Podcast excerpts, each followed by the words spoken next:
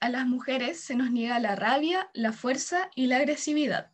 Somos concebidas como seres dóciles, frágiles e indefensas. Ante los ojos de la sociedad, pareciera que estas conductas solo le pertenecen a los hombres, cuando en verdad estas reacciones se consideran naturales o esperables frente a cualquier situación de peligro o amenaza. La idea de vulnerabilidad ha sido un imaginario social y culturalmente aprendido, que no solo ha afectado a las mujeres, sino también a todo lo que se sale de la heterosis norma, impidiendo que nos desarrollemos como seres autodeterminados y libres.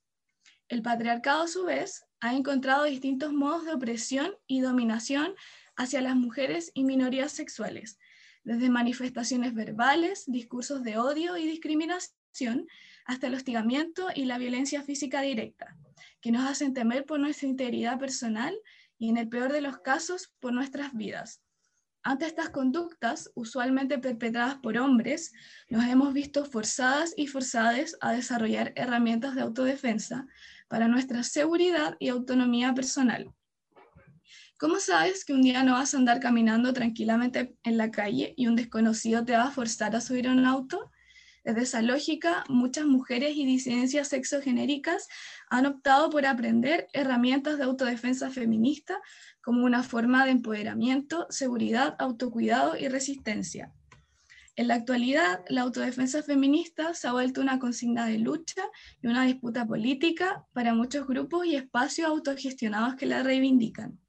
Estos esfuerzos no solo han contribuido en entregar herramientas de defensa física, sino que también han podido transformar la percepción de seguridad de quienes han aprendido esta práctica. Sin embargo, con la pandemia, la inseguridad de transitar en la calle se ha visto acentuada y el miedo y la sensación de intranquilidad han incrementado. En este panorama doblemente hostil, la idea de protegernos, defendernos y crear redes entre nosotras y nosotras mismas, mismes, ha sido el refugio y la esperanza en estos tiempos.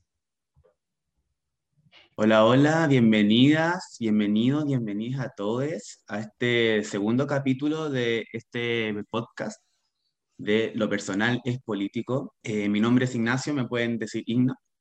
Eh, estamos aquí junto a mi compañera Carla y vamos a ser los locutores de este segundo capítulo, que la temática es la autodefensa feminista y disidente. ¿Cómo estás, Carla? Bien, estoy emocionada, ansiosa de grabar este capítulo y también, bueno, con muchas ganas de aprender sobre el tema que vamos a estar tocando. Sí, yo también, súper ansioso. Qué buena. Entonces, para comenzar, igual nosotros eh, con el IGNA estuvimos haciendo una revisión sobre la autodefensa feminista y les queremos contar que la autodefensa feminista nació en Canadá a finales de los años 70 gracias a un grupo de mujeres feministas que trabajaban temas relacionados a la violencia machista, la violencia de género, y así crearon una serie de cursos y talleres para trabajar en torno a la autopercepción de las mujeres. Y eh, la idea era trabajar la perspectiva de mujer, pasar de una perspectiva de mujer objeto pasiva hacia una mirada de mujer objeto activa. Eh, desde entonces esta práctica se ha universalizado y ha sido transmitida de generación en generación. No, y más que nada con, eso, eh, viendo el contexto de Chile, que es como donde más nos, familiarizamos con el espacio público de Chile, cómo ha evolucionado esto de la autodefensa en el espacio público. Eh, estuve investigando más que nada sobre en relación al gas pimienta, que es el, eh, no sé si establecerlo como arma, pero implemento de protección más común entre las personas que quieren salir seguras para la calle. Y por ejemplo, entre el año 2018 y 2019 hubo un, aumento de 500% en la venta de este, em, este recurso para, estar más seguro en la calle, especialmente la mayoría de las personas, un, un 80%, según las últimas noticias, fueron compradoras mujeres de este implemento. Y si no se compraban las mujeres, eh, muchos vendedores establecían que iban padres o iban hermanos a comprar este implemento para que eh, para regalárselos posteriormente a una mujer que podía ser su hija, podía ser su esposa, su hermana. pero al fin y al cabo siempre este implemento caía en las manos de una mujer. Y estamos hablando de un, de un 80% del público este implemento, o sea, es básicamente la mayoría de los usuarios, lo que es el gas pimienta. Y lo más impactante es esto de que aumenta un 500% en el plazo de un año entre 2018 y 2019, porque es un número bastante alto y bueno, en 2020 hubo una reducción clara por lo que fue la pandemia. Pero en, en, en ese año también está muy vinculado quizás a lo que fue el Mayo Feminista de 2018, quizás ahí hay una relación que quizás podamos conversar después con nuestras invitadas. Pero mm, no sé qué te parece. Eso, Carla, cuando vi esta estadística, en verdad quedé súper impactado. Sí, es súper interesante estos datos que tú nos traes a colación, Igna, porque claramente se ha evidenciado como un auge en torno a la defensa personal, a adquirir herramientas de defensa personal que eh, puedan ayudar a eh, personas, mujeres, disidencias, eh, mayoritariamente, a sentirse más seguras, seguras en la calle. Entonces, y claro, este dato que nos traes, que aumentó durante el, el 2018-2019, puede también evidentemente tener una relación con el, la, la, ola feminista que hubo en ese tiempo, en el, en el mayo feminista, eh, que fue eh, principalmente mm, movilizaciones de mujeres en Chile universitarias, en el ámbito académico universitario, pero que eh, fue la chispa que prendió a todas las, todas las mujeres de, del país y, y súper interesante ese dato que nos traes y del, del alza del, de la compra del gas pimienta. pero bueno, sin más preámbulo, lo que nos convoca en este capítulo, vamos a presentar a las a las dos chiquillas que nos acompañan hoy día. Son dos grandes mujeres con mucho, mucha experiencia y expertise en lo que es la autodefensa feminista. Eh, bueno, primero quiero presentar a Loreto Guerrero, una practicante desde hace un año de la disciplina Wing Chun, que nos va a contar después de qué se trata, que es de origen chino. Y también la Loreto eh, estuvo hace unos años haciendo talleres en conjunto con el OCAC, así que ya es conocida en esta organización Así que ahí nos va a contar un poco de qué es lo que hace y cómo ha implementado la defensa autofeminista desde la experiencia de estudiante y también como instructora. Y por otro lado está María Paz Leal, que le dicen Pacha, eh, que es la directora de la Fundación Autodefensa Fe Femininja. Y la verdad que estaba leyendo su currículum y tiene una, una alta experiencia en distintas partes de América. Vi que estuvo en Nueva York, en Costa Rica, ha participado también en República Dominicana, entonces ha, ha, practicado esto de la autodefensa en distintos lugares del continente, lo que nos podrá contar su experiencia y eh, también cómo se ha desarrollado esto en distintas sociedades, no solamente la chilena, sino también a, a nivel regional y continental. Eh, así que preguntarles a las chicas em, cómo han, han, estado, primero si están bien, por favor, les damos la bienvenida. Loreto. Hola. Hola a todos. Bien, muchas gracias por la invitación. Em, bueno, lamentablemente por el tema de la pandemia, eh, en lo personal he tenido que dejar las prácticas, pero no por eso igual eh, el movimiento se pierde. O sea, estamos aquí más vivas que nunca, así que nada, solamente esperando que esto pase para poder retomar de nuevo estos talleres que son tan útiles para nosotras y nosotros.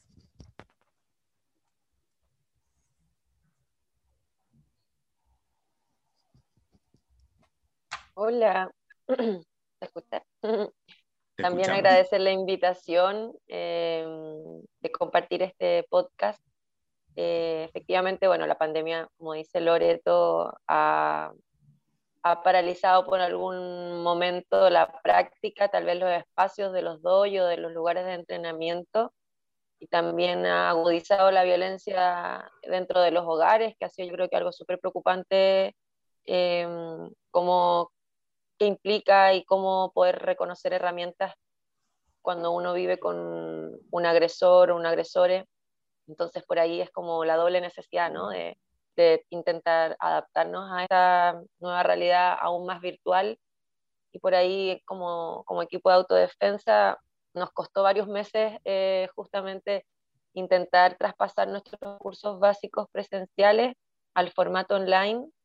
Y, ha sido bien interesante y bien bonita la experiencia de, de, darnos cuenta que aún en la virtualidad se pueden entregar herramientas y también lo virtual nos ha permitido como cruzar las fronteras eh, de solo Chile y poder hacer talleres con compañeras de México, de Argentina, eh, de otros lugares y, por ahí ir articulando la red también de instructoras ha sido bien desafiante. Estamos bien contentas, activas. Qué bueno. Qué bueno igual escuchar eso porque mm, en, una, en un contexto de virtualidad por lo menos yo, yo pienso que soy una, persona que nunca ha hecho ningún tipo de arte marcial ni autodefensa, la verdad, pero mm, en este contexto de virtualidad, ¿cómo, cómo uno practica este, esta arte marcial? Porque eh, primero igual es un arte marcial que requiere a un otro, digamos, para derribar o para poder practicar ciertos movimientos, para ponerse en contexto y defenderse. ¿Cómo, ¿Cómo las estudiantes o ustedes implementan esto en sus clases, por ejemplo?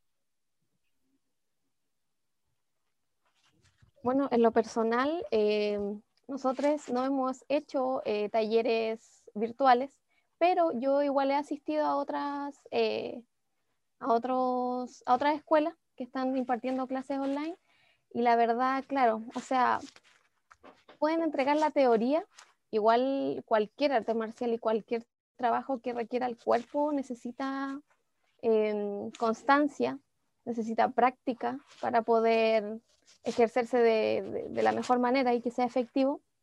Em, entonces, en lo personal, cuando nosotras hacíamos el taller, siempre le decíamos practiquen y practiquen y practiquen, porque generalmente eran talleres, eh, solamente eran únicos.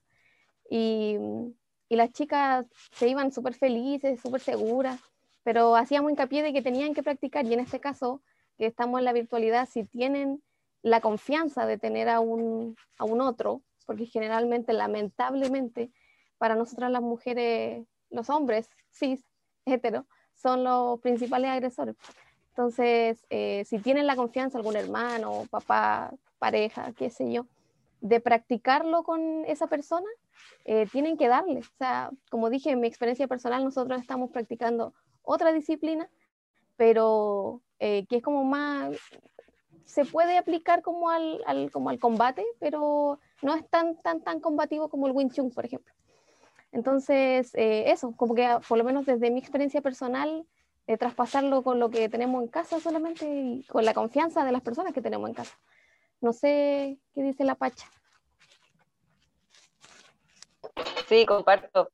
Es, es un desafío por ahí también yo creo que lo que nos diferencia y del, proyecto de autodefensa femininja y tiene que ver en que no solo compartimos herramientas físicas, que entendemos es una parte de la autodefensa, pero también son herramientas que tienen que ver con la prevención. Y cuando digo prevención requiere como qué implica identificar situaciones potencialmente de peligro, el conectar con la intuición, el conectar con, con esa voz interior, con las señales del cuerpo, trabajar la propiocepción, eh, y también trabajamos mucho el uso de la voz. ¿Qué implica en la autodefensa aprender a utilizar la voz? Cuando yo logro conocerme, la autodefensa es autoconocimiento, entonces cuando logro identificar cuáles son los límites que quiero establecer, cuáles son los límites que se están traspasando por un otro, em, lograr verbalizar, comunicar asertivamente, comunicar a tiempo, y si eso no da resultado, entonces encender mis alertas y decir, ok, esta persona, si bien tenemos una relación, un vínculo tal vez, es cuando más difícil a veces suele ser establecer límites, cuando hay una relación de afectividad, cuando es alguien que es tu familia o es alguien con la que tienes una relación de algún tiempo.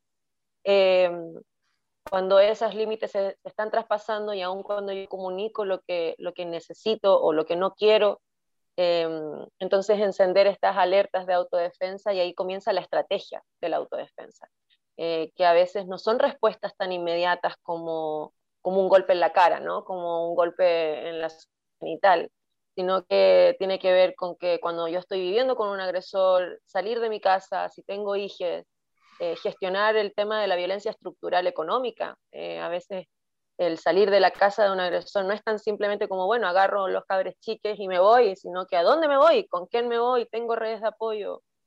Entonces es un poco más complejo el panorama cuando como nosotros lo abordamos como esta autodefensa más holística, más integral, justamente quiere estos componentes. Y en los talleres de autodefensa online, si bien tienen una parte eh, técnica, como que, cualquier corporalidad también pueda realizarlas, ¿no? Como esta, un poco esta sensación de que tenemos que ser cuerpos súper trabajados, súper fitness, sino que en realidad cualquier corporalidad pueda realizar técnicas que sean efectivas, que saquen las fortalezas, que las identifique y que pueda también ponerlas versus a las debilidades de un cuerpo que, está agrediendo, ¿no? Eh, pero además todo este otro componente, que creo que al final es la fortaleza psíquica, la, fortaleza emocional que nos va a brindar la posibilidad de autodefendernos. Entonces, por ahí, eh, en lo online ha sido súper posible trabajar como también y darle más profundidad a todos estos otros aspectos más psicoemocionales que, que, son la base al final de un sistema de autodefensa. Sí, yo quería agregar a lo que dice la Pacha, em, que igual se considera como, como que se asocia la autodefensa feminista a la, como la violencia directa, que es solamente como física, el golpe físico, allá, cómo reacciona el golpe físico. Pero como bien dice la Pacha, la autodefensa feminista va más allá, como más integral, es más completo, abarca otros tipos de violencia también, violencia simbólica, violencia estructural. Em, y en los talleres, eh, por lo menos en los que yo hacía, siempre teníamos al comienzo un espacio como un círculo de mujeres donde conversábamos sobre nuestras experiencias, nuestros miedos, eh, lo que esperábamos del, del, taller. Y en verdad, em, eso es como, para mí, hablar siempre es terapia. Entonces, eh, verbalizarlo, sacarlo y compartirlo con otras mujeres que también lo han vivido eh, es como súper terapéutico y, y, va dentro de la autodefensa feminista, incluso el, como el cuidarse, el autocuidado, el autorrespeto, la valoración propia. Eh, eso para mí yo lo considero autodefensa feminista. ¿Por qué? Porque estamos yendo en contra de lo que nos quieren imponer, que nosotras las mujeres somos sumisas, no sabemos utilizar nuestro cuerpo, eh, como que estamos, como nuestra percepción depende mucho de otras personas. Entonces, eh, para mí el, concepto de autodefensa feminista es súper potente porque, insisto, abarca muchos más aspectos de los que puede sonar solo su nombre, que como dije, como más contacto físico y, y actuar frente a esto. O sea, que no solamente es una disciplina eh, marcial, sino que también es una disciplina que otorga espacio de contención y también, yo le diría que hasta es terapéutico un poco, ¿no? Sí, exactamente. Porque, por ejemplo, yo, o sea, no sé si es, parte de su, de su, eh, de sus clases, sus metodologías, pero esto de poner en contexto, por ejemplo, de la, no, no sé, pues, eh, ponerles un escenario a una de las estudiantes como estás caminando en la calle y te encuentras con una persona que te empieza a decir algo, debe ser muy distinto a, una, estar caminando en la calle a una persona que directamente ya te toca. Debe ser distinta la forma de reacción, Por lo menos en mi caso me ha pasado así, que es, distinto cómo uno reacciona y cómo uno eh, genera el impacto al tiro en esto. Sí, y cómo nos preparan también a diferencia de los hombres y las mujeres, o sea, a, los hombres, no sé, cuando practican defensa personal, que también es un concepto como más duro, como más genérico, lo considero yo. Eh, no sé, si tú le preguntas a un hombre por qué lo practica, lo más probable es que te diga que es porque, no sé, lo asaltaron o qué sé yo, o tiene miedo de que lo asalten. Pero si tú le preguntas a una mujer, como que su, probablemente haya tenido una experiencia de, de acoso, de abuso, eh, en la calle o en, su intimidad. Em, entonces, ya nosotros también nos preparan diferente para reaccionar diferente a diferentes situaciones. Y, por lo menos, eh, hablando como del Wing Chun, siempre eh, en estas disciplinas te enseñan como la calma, onda así como, ya, si te enseñaron a pegar un combo, por ejemplo. Eh, cuando estás en una situación, no, no es como, ah, ya, ahora estoy lista para agarrarme a combo en la calle con cualquiera. No, ¿cachai? Es como, como que ya el hecho de saber manejar tu cuerpo eh, te hace ser más consciente e incluso a veces ser un poco más, no sé si la palabra es paciente, más cauta y, frenar, o sea, si la situación se puede eh, frenar con palabras, eh, bacán, que ahí se quede. Como última instancia queda como el, enfrentamiento físico, pero generalmente hay gente que entra a, disciplinas y cree que va a salir así, guau, peleando, pegando patas, voladora y como peleándose con todo el mundo. Entonces, igual detrás de las disciplinas de artes marciales, siempre hay un trabajo como espiritual también, como insisto, de este, como de mantener la calma, eh, porque a mí me pasaba en lo personal que en una situación, no sé, de una vez me tocaron el trasero en la micro, como que antes de que me pasara eso, yo decía, no, si a mí me pasa, yo al tiro voy a gritar o le voy a pegar un combo. Pero me pasó y fue así como que me sentí así de pequeña, no sabía qué hacer. Incluso cuando pensé en gritar dije, me van a tratar de loca, etc. Entonces, son situaciones que te sacan de, de, obviamente, de tu estado de, de confort y, te hacen repensar eh, todo, la verdad. Y, mm, y saber cómo actuar, saber cómo no perder la calma, cómo no pegar por pegar. Son todos como procesos que yo hablo solo en este caso de, de las disciplinas, te, te, te, enseñan a mantener esa calma y a utilizar como de tu bienestar, en este caso físico, si te van a hacer algo así. Pero claro, o sea, volviendo a tu pregunta, es como bien diferente las reacciones que a veces se tienen. Yo he escuchado estudiantes que dicen, no, y yo le pegué así al tiro. Y otras que dicen, no, o sea, yo me quedé ahí parada, asustada, sin saber qué hacer. Y claro, sí, a mí me parece súper interesante como esta distinción que, que, se logra ver en, en sus relatos, como esta diferencia de lo que es la autodefensa feminista versus cómo se entiende la defensa personal común. Y entender que también la autodefensa feminista no solamente se trata como de eh, ser violentas porque sí, o andar repartiendo combos en la calle, eh, andar, andar creando mucha en ese sentido. Entonces, eh, pero también me parece súper interesante esta vuelta que le dan al, al, al autocuidado, a la, a la formación como más em, terapéutica con, con, los grupos de chicas que han eh, podido interactuar. Me gustaría saber un poco más cómo han sido esas metodologías de autocuidado, eh, cómo logran eh, abordarlas, cómo también ha sido, yo creo, desafiante el, el contexto actual. Si puedes encontrarnos un poquito más, profundizar en eso. Sí, por ahí, bueno, yo creo que el, el, hecho mismo de que las las participantes o les participantes se inscriban a un taller, habla de que hay una búsqueda ¿no? de, de, fortalecimiento y de, de, regalarse esos espacios. Y ya es sumamente valiente el, el llegar a, a, elegir entrenar o inscribirse a un, a un curso, eh, porque incluso en promedio, por ahí las estadísticas dicen que entre 7 a 10 años tarda una persona en salir de una relación de violencia. Entonces, ese, ese solo paso de acceder ya yo creo que es un acto sumamente eh, psicomágico de decir, ok, quiero, quiero encontrar opciones de qué hacer ante ciertas situaciones. Eh, efectivamente, la autodefensa para, para, mí también es autocuidado, es autoconocimiento y, y es sanación. Eh, es porque también porque estamos siempre en, en espacios, tanto en la calle y a veces personales, de mucha inseguridad y cuando uno llega a un lugar de entrenamiento, como decía la Lore, es como, como esto de la, del espacio seguro, ¿no? Como un espacio en donde tú entiendes que ahí eh, podéis expresar tal vez experiencias que han sido difíciles, eh, podéis eh, hablar sobre los miedos y, y, cómo le damos espacio a las emociones y a, y a entender que las emociones son importantes en la autodefensa.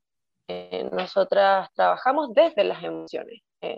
Las emociones nos dan alertas, entonces como la emoción, no queremos censurar las emociones, queremos ocupar esa energía, queremos ocupar esa sensación de miedo, de ansiedad, cual sea la que uno tenga, y no gastar tiempo en querer controlarla, sino potenciar nuestros golpes o potenciar nuestro, nuestro establecimiento de límite verbal eh, con esas energías, por ejemplo. Y un poco retomando la, lo que decía Igna antes en la pregunta anterior, practicando ¿no? en estos espacios seguros, eh, nosotros ocupamos esta metodología del juego de rol, que es justamente recrear en este espacio seguro posibles escenarios, ya sea, vamos siempre como desde lo más fácil a lo más difícil, eh, y lo más fácil es como esto del, de la persona que no conozco, ¿no? Como, ok, voy caminando por la calle, así como decía él, ¿qué, qué opciones tengo? Casi siempre la opción es guardar silencio porque nos da miedo reaccionar y, pensamos que el silencio es la única salida. Entonces, como el silencio puede ser también una estrategia de autodefensa, pero, pero que sea mediante la elección. O sea, yo puedo eh, hacer otra cosa también.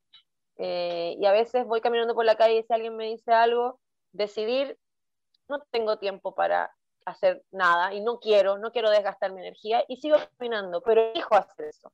No como única que me siento segura. Eh, y si quiero hacer algo y quiero defenderme o quiero enfrentar esa situación, tener las herramientas y tener diferentes opciones de qué hacer. Creo que algo que diferencia la autodefensa feminista es la práctica en espacios seguros que no siempre se dan los espacios de entrenamiento, lamentablemente también están jerarquizados y marcados por, por profesores que también tienen bastante misoginia a veces, entonces hay también un fuerte movimiento de, de, conquistar, hay como un gran debate, ¿no? Conquistar esos espacios de entrenamiento o crear nuevos espacios de entrenamiento seguros. Em, por lo tanto, también es un acto de autocuidado el resguardar, de resguardarnos, ser la fuente de soporte del, del apoyo de las prácticas. Eh, y, y, con esto de las opciones, creo que también es súper... Está temblando acá. Estoy en Valdivia y está temblando súper fuerte, perdón. calma, calma. No, yo amo los temblores, puede ser un poco controversial, pero un momento telúrico. Em, este, de la práctica y los espacios seguros, en el recrear estas opciones empieza a generar un, un, cambio en la memoria corporal de nuestros cuerpos porque cuando entrenamos en adrenalina, eh, logramos grabar una memoria corporal diferente. Eh, si antes quedabas en shock y no lograbas hacer nada, si antes te, te, podrías poner a llorar, que también está bien, es una reacción natural, el miedo, como al volver a recrear un, un escenario posible de ataque, tu cuerpo comienza a cambiar toda la información celular.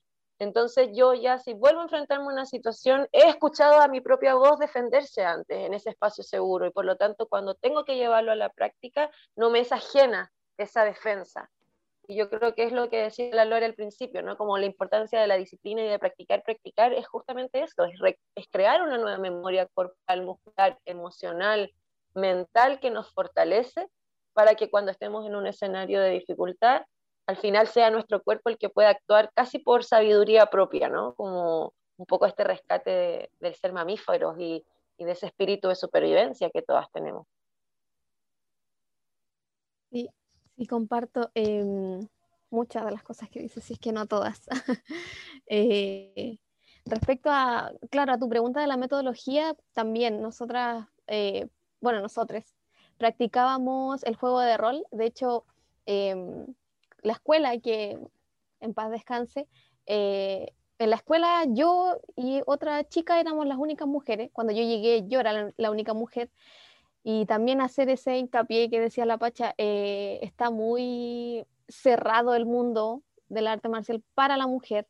Yo tuve experiencias hace muchos años, cuando era adolescente incluso, de practicar, me acuerdo que practiqué Kung Fu un tiempo, pero tiempo así como tres meses. Y me fui no porque no me gustara la disciplina, me fui por la hostilidad de mis compañeros. Y digo compañeros porque eran solo hombres.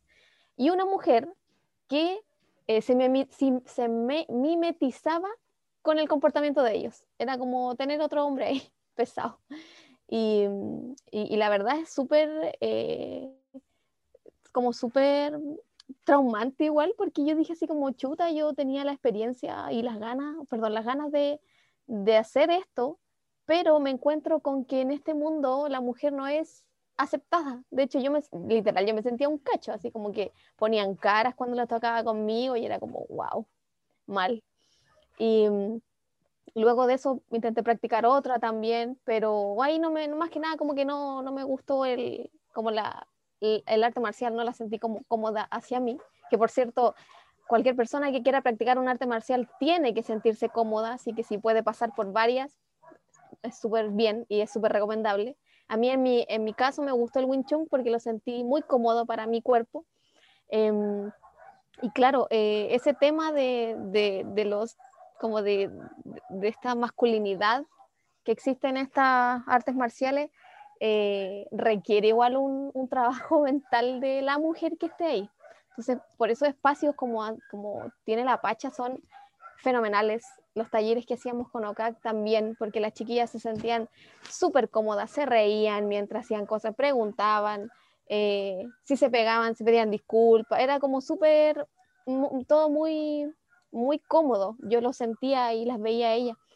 Em, en nuestro caso también, eh, como éramos escuela, como dije, éramos varios hombres, yo tenía dos compañeros eh, que me ayudaban, que ellos eran así como eh, como los modelos, por así decir, eran los agresores.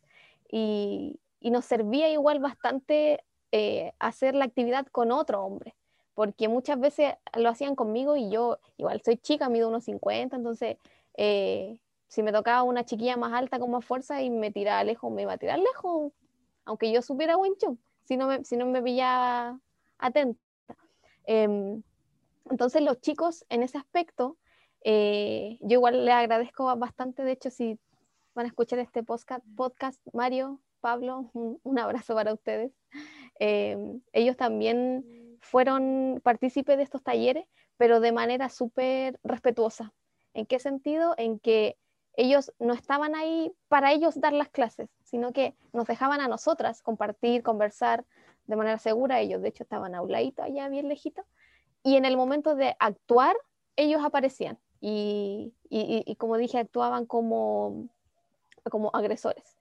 Eh, entonces igual se agradecía bastante porque las chiquillas podían ver a alguien, a un extraño eh, que estaba intentando atacarlas, entonces sí o sí tenían que reaccionar de alguna manera.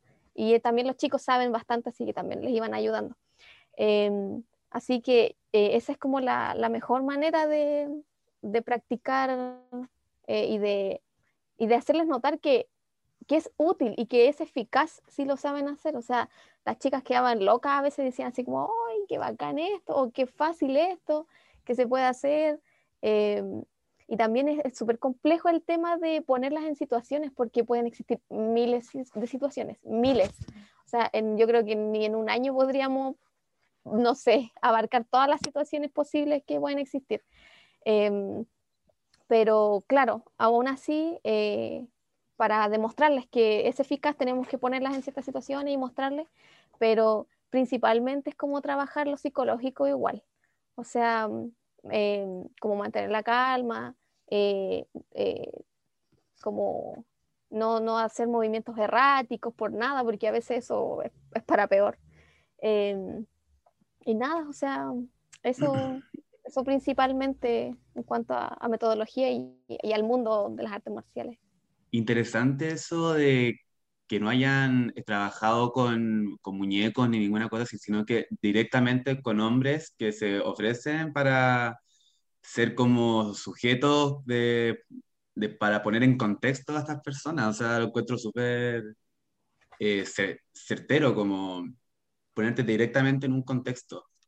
Y, y una pregunta primero, eh, Epache, espero que haya pasado el temblor, que no haya sido tan fuerte. Eh, espero que todo esté bien.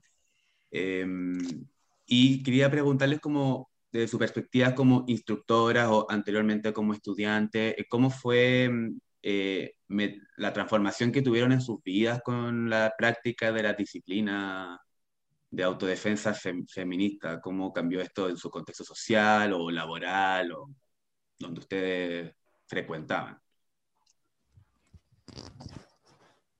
la Pacha, no sé si quiere hablar, yo hablé última. bueno.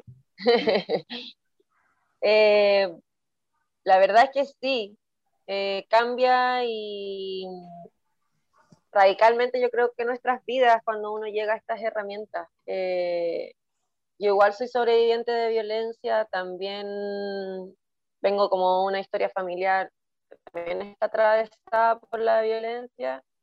Eh, y como que siempre estaba esa búsqueda y también llegué a las artes marciales un poco para, para templarme de alguna manera con ese fuego que tenía y porque al final yo que siento que en eso es, como, siempre lo, lo, repetimos, como en esta asociación primaria en que uno va aprendiendo a, a, a, sobrevivir, a defenderse de manera muy instintiva, muy, pero también eh, también prácticas de, violentas. Eh, y de hecho ser mujer o ser parte de las diversidades sexuales, no sé, yo soy lesbiana, em, de alguna manera no, te, no, nos, no nos aleja tanto de la heteronormatividad y de la forma en que nosotros también podemos reproducir dinámicas tóxicas. O...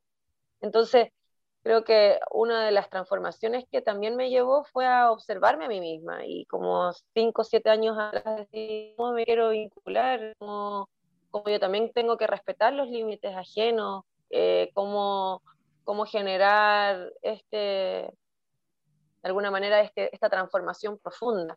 Y, es un camino, al final uno nunca está resuelto en eso, yo creo. Eh, una tiene que de alguna manera reeducar todo un, mundo que te está todo el rato con ciertos patrones y cierta información. Entonces, por ese lado, yo creo que la autodefensa me vino como a, regalar esa oportunidad de querer hacer bien las cosas, eh, tanto en mi vida personal, establecer límites más sanos hacia afuera, familiares, laborales. Eh, y después de que llegué a la autodefensa feminista o esta metodología más integral, eh, el darme cuenta que el impacto que tenía en las comunidades era tan transformador y realmente podía salvar vidas, que a veces yo decía, estoy en la precariedad laboral porque no, no esto no me da para vivir de esto, eh, pero cuando estaba dudando de si sigo poniendo la energía a este proyecto o no, eh, me llegaba un relato de una compañera que, no sé, que en República Dominicana la habían intentado secuestrar y que se acordó en ese momento de manera muy rápida de las herramientas y zafó de la situación y yo decía, chuta, en verdad esto no es un juego, o sea, en verdad estas herramientas pueden salvarle la vida a alguien. Eh, y ahí fue como reafirmar el camino también, como volver a decir, ok, me quiero dedicar a esto a tiempo completo, eh, quiero lograr que esta red crezca y me fui, y como cuando uno toma esas decisiones, como que la vida te va poniendo también a las personas y ahí fueron apareciendo también las compañeras de estos otros lugares, de Costa Rica, de México, de, Argentina, que también están en la misma, que también están eh, haciendo esta, esta labor, este servicio que al final también es, y, y de ahí ya yo creo que no paro, de ahí para adelante.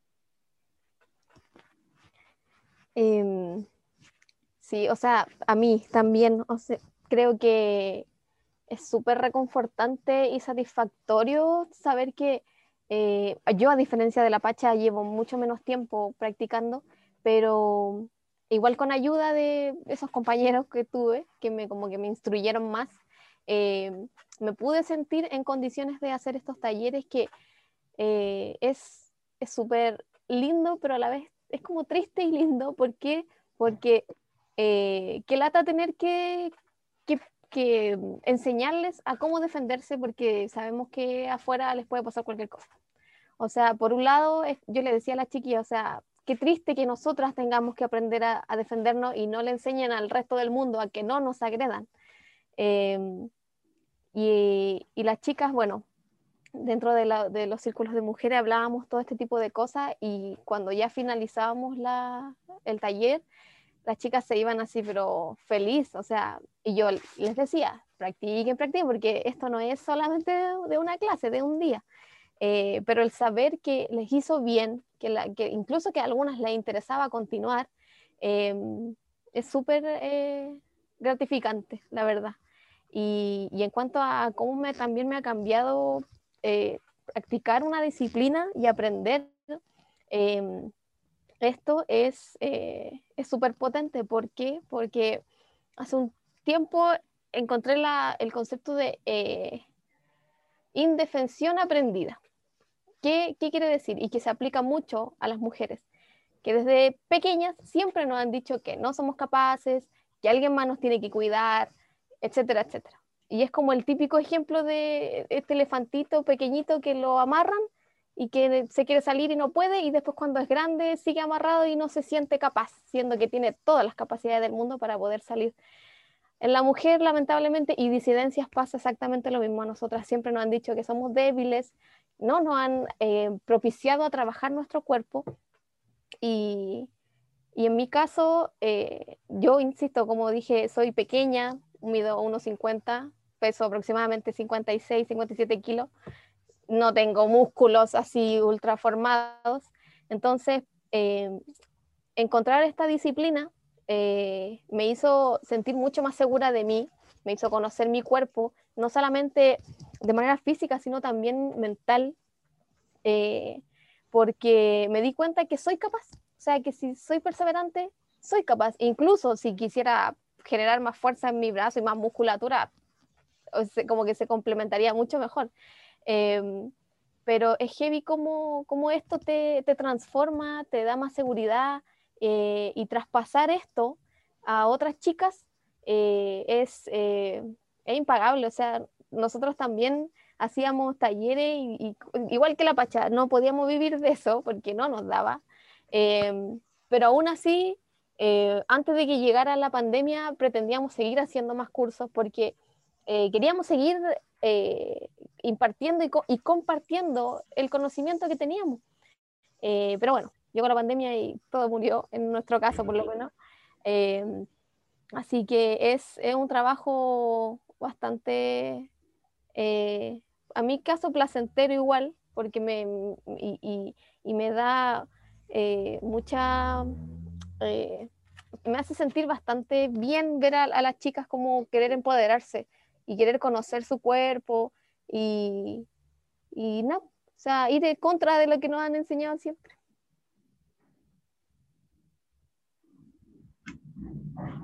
Sí, a, mí personalmente me parece súper interesante eso porque tal como leí en la editorial anteriormente, eh, a las mujeres no se nos enseña que tenemos, eh, o sea, no se nos enseña la agresividad, no se nos enseña, se nos enseña desde, desde la otra vereda, que somos seres dóciles, que tenemos que estar, eh, ser cuidadosas, ser sutiles, eh, y no se nos enseña también que podemos ser mujeres fuertes, que tenemos un cuerpo eh, que está preparado también para situaciones de amenaza. Entonces, a mí me parece súper importante rescatar eso.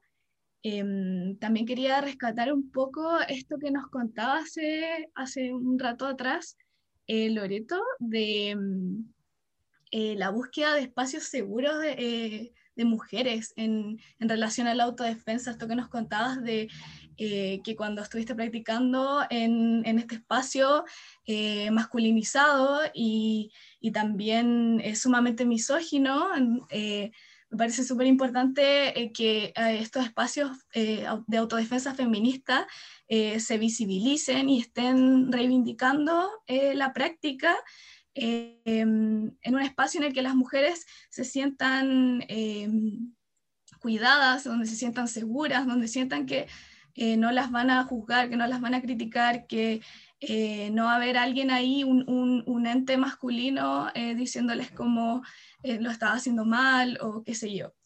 Entonces, en ese sentido, también quería como preguntar sobre eh, cómo ha sido también el cambio de sus, de sus compañeras eh, em, en, en, los casos en que han podido, eh, no solamente como compañeras, también como de en los talleres, sino también compañeras como de la vida diaria, como sus amigas, cómo han visto cambios en ella, por ejemplo, al transmitir estos conocimientos. me gustaría saber eso. Em, por mi parte, apenas dijiste eso, me acordé de una amiga que tengo, con la que incluso practiqué Wing Chun. Em, bueno, no voy a dar nombres, pero eh, por protegerla. Pero ella, yo recuerdo que me contó que ella comenzó a practicar esta arte marcial porque ella sentía fobia a los hombres, porque ella había sufrido, de hecho, agresión de una pareja por muchos años. Y ahora yo la veo y, y es como, no sé, la veo y la admiro mucho y la quiero mucho porque ella se ha hecho cargo em, de su miedo y, y el hecho de trabajar su cuerpo la ha hecho sentirse mucho más segura. De hecho, yo la veo ahora conversando con hombres, teniendo amigos hombres, algo que ella misma me decía, yo no lo pensaba, no lo imaginaba. Entonces, eh, ah, y en, el caso de ella y en el caso de otras amigas que también participaron en algunos talleres que hice, em, yo creo que lo, que lo, que prima en, como en la sensación con la que se quedan es la de seguridad, más que incluso quizás conocimiento de su cuerpo, porque igual yo creo que eso em, ya va más con un trabajo más duradero. Pero ellas no lo saben, quizás no son conscientes, pero están, están siendo conscientes de su cuerpo, aunque no, no se den cuenta. Em, pero cambia, o sea, como te digo, apenas mencionaste eso, yo, yo pensé en esta amiga y, y cómo eh, aprender eh, ciertas técnicas te puede ayudar a, a, literal cambiar tu vida, o sea, a dar un giro a algo que tú considerabas que, que nunca más iba a poder hacer, a poder hacerlo ahora sin, sin miedo, por lo menos.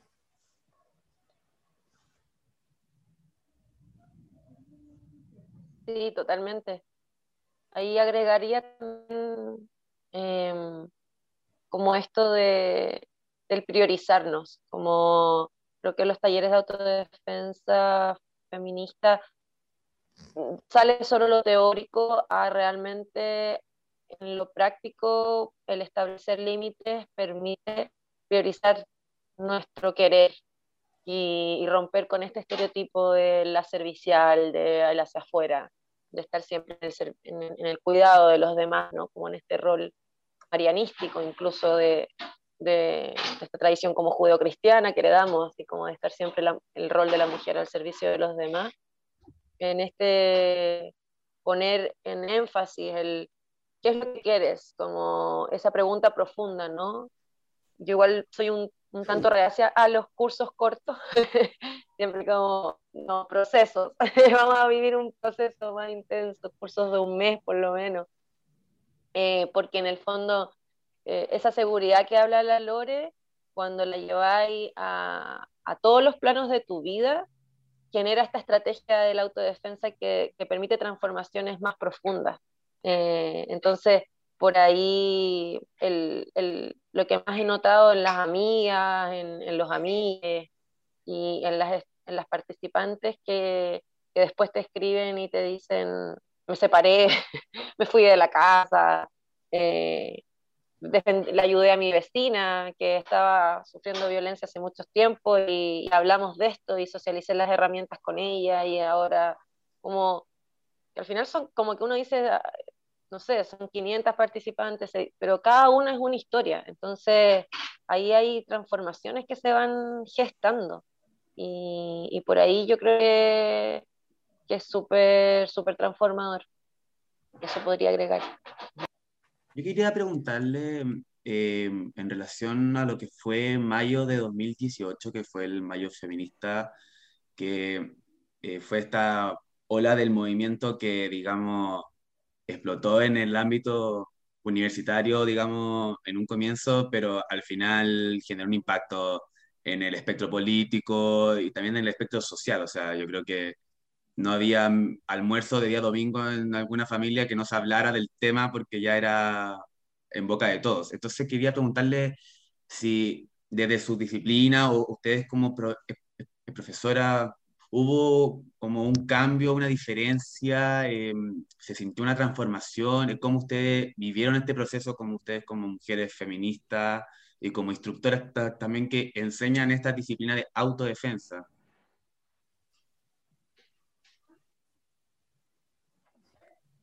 Sí, eh, para mí yo creo que lo que más, bueno, estos cursos, estos talleres en, en las tomas fue, un, fue una bonita experiencia poder llevar estas herramientas a las compañeras que estaban ahí resistiendo en las universidades o en las escuelas. Fue, fue una manera también de, de, activismo político en ese, en ese momento, ¿no? Y compartir estas herramientas. Y yo creo que algo que, que también me, me gustó mucho, eh, más allá de que, de que la institucionalidad siempre se las, se las busca, ¿no? Para poder seguir sosteniendo el, el denunciar y el, poner en, en, voz, digamos, y el generar protocolos o, todo ese proceso que vino después, ¿no? De, de, cómo también la autodefensa y el autocuidado y la denuncia de manera segura. Eh, y ahí también está la autodefensa, yo siento. Eh, como ya como rompiendo este, este, esta imagen de la autodefensa solo física, ¿cierto? Sino más bien colectiva, más bien comunitaria, eh, que implica, entonces, yo por lo menos lo viví desde ahí, como en, en apoyar estos procesos. Yo hace rato que salí de la universidad, eh, entonces era como el sentirme convocada a poder volver a esos espacios, eh, como aportar desde ahí, como como desde la herramienta técnica, pero también desde la herramienta reflexiva, eh, que implica que esto se pueda sentar en las universidades o en los espacios educativos, en los centros comunitarios y, y, hablar. ¿Qué hacemos si es que hay un uso de violencia? ¿Qué hacemos si hay una compañera o compañera que esté siendo agredida? ¿Cómo, cómo nos articulamos de manera segura? Y también en la desconfianza de la justicia, ¿no? Como sabemos bueno, hoy día lamentablemente nos amanecimos con este caso de la, de la compañera que se suicidó, eh, que había hecho tres denuncias y, y, y, deja esta nota, ¿no? Como que nos da ese, esa cachetada social, ¿no? Como de hasta cuándo, hasta, hasta dónde seguimos sosteniendo esto. Entonces, creo que algo que, que queda, como dice Ligna, que se hablaba en todas las casas que se hablaba, y uno de los tópicos que ver con esto, pues, con la denuncia a los profesores, a, al acoso político también que se vivió en esos procesos, eh, cómo damos respuestas como colectivas. Yo creo que eso también es algo que, que nos deja como de enseñanza y como desafío también. Bueno, por mi parte, em, no tengo experiencia por lo menos porque yo comencé de hecho a practicar a fines de ese mismo año, pero sí como experiencia personal puedo decir que a diferencia de la vez pasada que había intentado practicar un arte marcial, em, el hecho de, que el, movimiento estuviese mucho más en boga y mucho más presente me hizo darle nombre a las actitudes de mis compañeros, a diferencia, insisto, de la primera vez que entré, que para mí eran solo mala onda, antipático. Em, e, esta vez yo entré ya más consciente de, ah, ya, esas actitudes eh, no son solamente de una persona mala onda, antipática. Es como allá algo mucho más estructural. Y, y nada, como dije, yo ese año comencé, pero eh, es diferente sí la mirada con la que entré a, a practicar. Genial, qué interesante lo que nos comentan, chiquillas. Eh, bueno, yo quería hacer una última pregunta, un poco como Em, rescatando esto que nos estaban comentando sobre eh, qué triste enseñar, tener que enseñar la práctica de la autodefensa porque nos agreden, porque es una situación que pasa, em, que vivencian muchas mujeres tristemente y disidencias. Y, eh, pero sabemos que es un problema eh, mucho más grande, mucho más estructural, problema cultural también, que tiene relación con la educación eh, que no, sin enfoque de género, en la educación sexual integral, que nos, que nos enseña a respetar eh, a las mujeres y em, también toda la misoginia interna, internalizada eh, socialmente. Entonces yo les quería preguntar, em, ¿ustedes consideran necesario, por ejemplo, formar en la autodefensa feminista lo que son a niñas o niñas jóvenes? Sí, totalmente. Yo, bueno, em, como un dato personal, yo estudio pedagogía, ya estoy en mi último año, eh, entonces tengo mucha cercanía y, experiencia con estudiantes. Eh, yo soy de básica, profe de básica. Em, y la verdad es súper fuerte cómo se trata todavía, cómo la escuela todavía está súper súper retrógrada en su enseñanza. Y cómo, por ejemplo, un niño puede pegarle a una compañera, pero si una compañera le pega a ese niño, es eh, vilipendiada así como, ¡ay, qué, qué, agresiva! Y vamos a llamar al, al, apoderado y bla, bla, bla. Me tocó presenciarlo y la verdad solo porque era practicante, pero lo pensé y no lo dije. Yo dije, yo igual lo hubiese pegado, así como, yo si fuera mi hija, yo le diría, bien que le pegaste, porque no tienes por qué aguantar que nadie te venga y te, te, te falte el respeto por nada. Eh, pero claro, obviamente no podía decirlo porque me costaba una nota. Em, y el asunto es que mientras no haya cambios estructurales, cambios eh, desde arriba y como sociedad también, no vamos, lamentablemente vamos a tener que seguir enseñándole a quienes vengan, sean niños, sean niñas, sean niñes, eh, porque el trabajo que hacemos lamentablemente es em, como por así decirlo, está situado solo una parte del problema. Nosotros nosotras trabajamos solo en, un aspecto, en un momento de la vida de tal persona. Eh, no es, nuestro cambio no es estructural, lamentablemente. Nuestros talleres no, influyen en eso, porque podemos crear un, ejército de mujeres que sepan defenderse, pero eh, lo ideal sería que no tuviesen que aplicarlo. Eh, entonces, eh, insisto, es súper importante trabajar en niñas porque mientras no hayan cambios grandes, la violencia va a existir y vamos a tener que seguir defendiéndonos, lamentablemente. Y muchas veces en, en, casa de los mismos niños, niñas y niñas, los agresores están en su misma casa, ni siquiera son sus compañeros. Entonces, por último, si no es capaz de pegarle a la mamá, al papá, supongamos, en casos extremos, que sea consciente de que eso no está bien, de que, lo que la traten o lo traten mal no está bien, que él aguante porque, no sé, hay papás que no debiesen ser papás ni mamás, em, que, tengan que, maltratar a sus hijos, pucha, yo como futura profe en mis clases intento siempre trabajar autoestima, eh, respeto, respeto entre pares, mm, entre pares, o sea, ni siquiera el respeto hacia la mujer, sino que el respeto a tu, a la otra persona, independiente de qué tiene entre las piernas, simplemente el respeto. Em, y, y, nada, pues, o sea, insisto, es súper lamentable, pero se tiene que seguir haciendo hasta que algún día podamos caminar sin miedo a que, a que nos maten.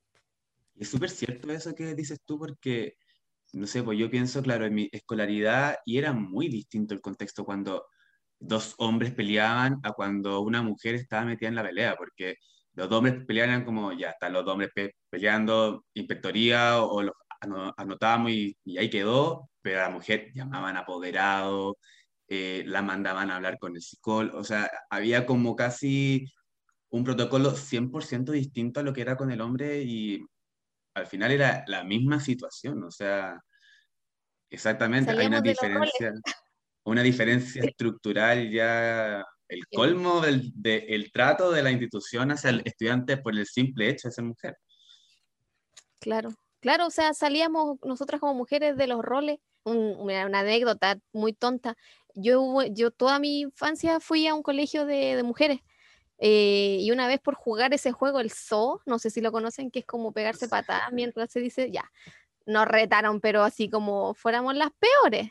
Y era como, ay, le da color. Y éramos, no, no eran monjas, eran laicos, pero eran como monjas, la verdad. Y mm, a ese nivel, y si tú vas a un colegio, de, nosotros íbamos como en quinto, quinto básico, en el patio, generalmente en la cancha de fútbol están los niños y las niñas están alrededor. Eh, Los niños están ahí pegándose patadas, jugando fútbol, diciéndose grabato, y las mujeres sentadas conversando, no ocupando los espacios públicos y que siempre nos han dicho, de hecho, eh, cuídense, que protéjanse para que no les pase nada. Y, insisto, eh, nos dicen a nosotras eh, cómo protegernos y cuál es la solución. No, no ocupar espacios públicos, no andar tarde en la noche. Entonces, nosotros nos restringen nuestra libertad por culpa de otras personas. Y así crecen las niñas generalmente. Más encima en un patio de colegio que, claro, es un patio, digamos, rectangular y el centro del rectángulo es ocupado por hombres y al final las mujeres quedan en la periferia. O sea, es como... Como en la sociedad. La división del espacio es súper gráfico, o sea... No, yo creo que la escolaridad y la educación le falta una transformación estructural todavía tanto en lo pedagógico, tanto también en la ocupación del espacio, que al final de todos los patios del colegio, el 90% son canchas de fútbol a veces. Y es como... Y claro, y utilizadas por hombres, por, por chiquillos pequeños. Sí, yo creo que comparto 100% lo que dice la Lore de, de, la importancia que tiene y que ojalá no fuera necesario, pero como todo cambio cultural va a tomar mucho tiempo, esperemos sea lo más rápido posible. Em, por ahí es súper importante el, el, fomentar estos espacios entre los niños y en las adolescentes y adolescentes en general, eh, porque al, final si, si, apuntamos a, ese, a esa edad, eh, vamos a poder generar cambios generacionales que de alguna manera es como la esperanza, ¿no?